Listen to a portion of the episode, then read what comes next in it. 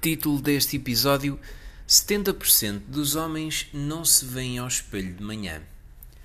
Estudos recentes indicam que os homens, quando se veem ao espelho, veem coisas bem diferentes das mulheres.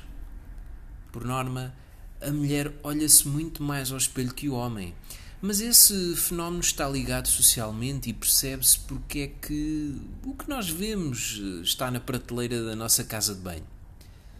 Mas de manhã, será que todos nós nos vemos bem ao espelho para cuidarmos de nós?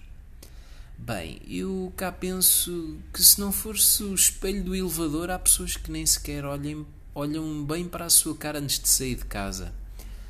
Nós, eh, alguns homens, vá, somos despreocupados por natureza. Temos uma forma muito peculiar de relativizar o que está mal em nós o par de calças que está à vista no armário ou a primeira t-shirt é a primeira a sair, bem como as meias, as camisas uh, e cores. Uh, mas quais cores? Eu acho que uh, tudo combina, não faz mal.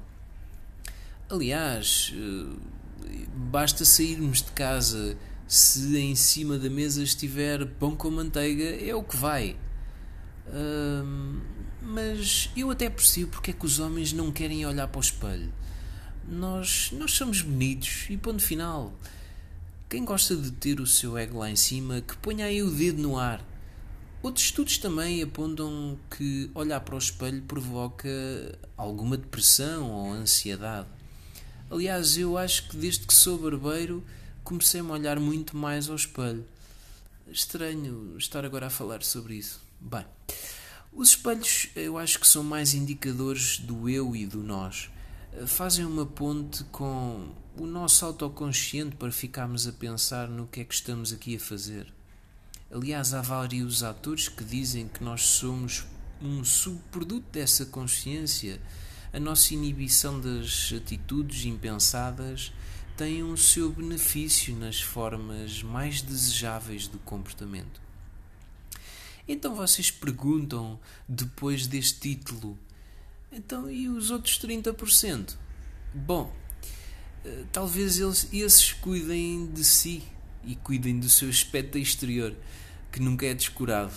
A barba, o cabelo, aliás, o vosso dress code antes de sair de casa, tudo a combinar.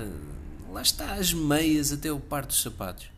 Eu faço só uma última nota final ao lado de um grande homem está sempre uma grande mulher. E olhem, uh, trazem vantagens nesse campo. Sabem que o sétimo sentido feminino traz ganhos substanciais nesta matéria. Portanto, cuidem de vocês e não se esqueçam de olhar para o espelho e verem como é que vocês são bonitos.